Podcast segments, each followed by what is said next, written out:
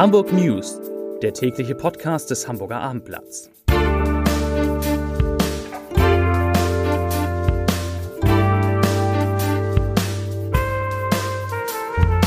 Moin, mein Name ist Lars Heider und heute geht es um Brandanschläge auf der Bahnstrecke zwischen Hamburg und Berlin, die für Chaos gesorgt haben und weiter sorgen werden.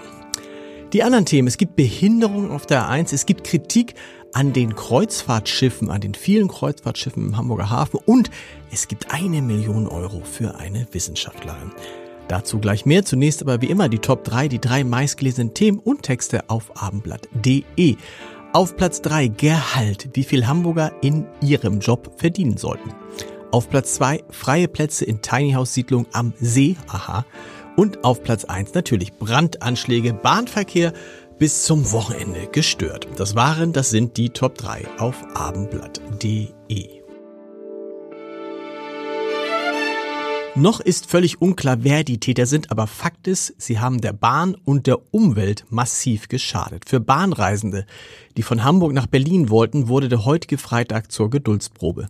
Nach drei Brandanschlägen auf Kabelschächte an Bahntrassen kam die stark frequentierte Zugstrecke komplett zum Erliegen. Es liege ein Kabelschaden in aller Mühe vor, erklärte eine Bahnsprecherin. Zunächst war von einer Beeinträchtigung durch Vandalismus die Rede. Nach Information des Hamburger Abendblatts handelt es sich bei der Manipulation der Stromtrassen aber um politisch motivierte Brandanschläge.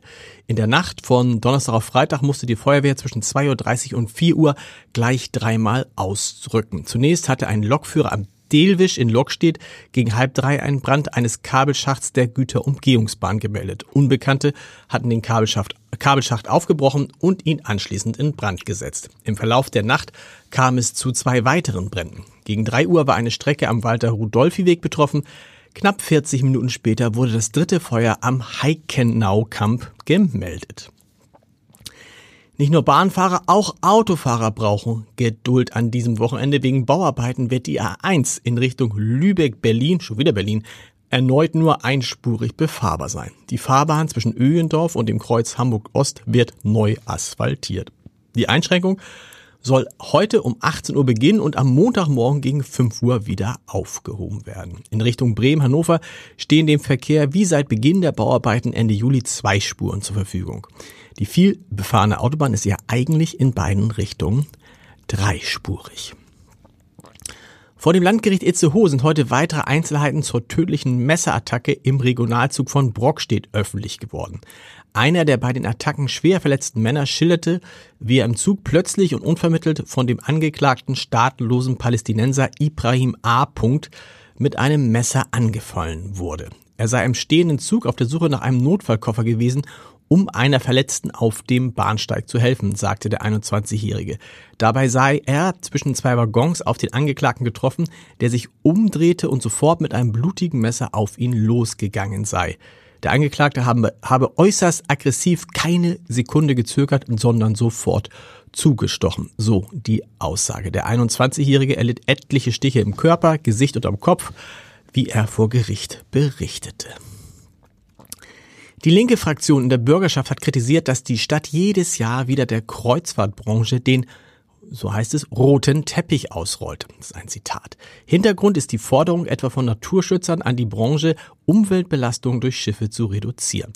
Und dazu sagt der umweltpolitische Sprecher der Linken, Stefan Jersch, ich zitiere, Angesichts des Klimawandels und der Umweltbelastung durch Kreuzfahrtschiffe sowie der Notwendigkeit, Energie zu sparen, sind solche Events nicht mehr zeitgemäß. Und damit meint er die heute beginnenden Hamburg Cruise Days.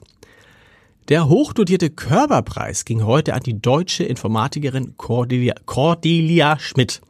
Für ihre Arbeit erhält sie eine Million Euro. Schmidt habe bahnbrechende neue Verfahren entwickelt, erklärte die Körperstiftung. Bei der Preisverleihung im großen Festsaal des Rathauses vor 600 Gästen gratulierte auch Hamburgs erster Bürgermeister Peter Schenscher der Forscherin. Er sagte, ich zitiere, für die Wissenschaftsmetropole Hamburg ist es eine Ehre, dass der Körperpreis für die europäische Wissenschaft hier verliehen wird. Zitat Ende. Cordelia Schmidt sei eine Pionierin auf dem Gebiet der künstlichen Intelligenz. Sie will eine Art sehfähigen Konkurrenten für ChatGBT entwickeln, der in der Interaktion mit Menschen auch Handlungen erkennt und deutet. Auf dieser Grundlage könnten Roboter entwickelt werden, die künftig womöglich als Helfer etwa in Krankenhäusern, Altenheimen oder im Haushalt zum Einsatz kommen. Zumindest hofft das Frau Schmidt und die ist heute, seit heute um eine Million Euro für ihre Projekte, für ihre Forschung reicher. Und Sie sind hoffentlich jetzt reicher an Informationen. Weitere Podcasts des Hamburger Abendblatts finden Sie und zwar jede Menge unter www.abendblatt.de slash podcast. Schauen Sie mal rein, da ist für jeden etwas dabei. Und wir hören uns mit den Hamburg News wieder am Montag um 17 Uhr. Bis dahin. Tschüss.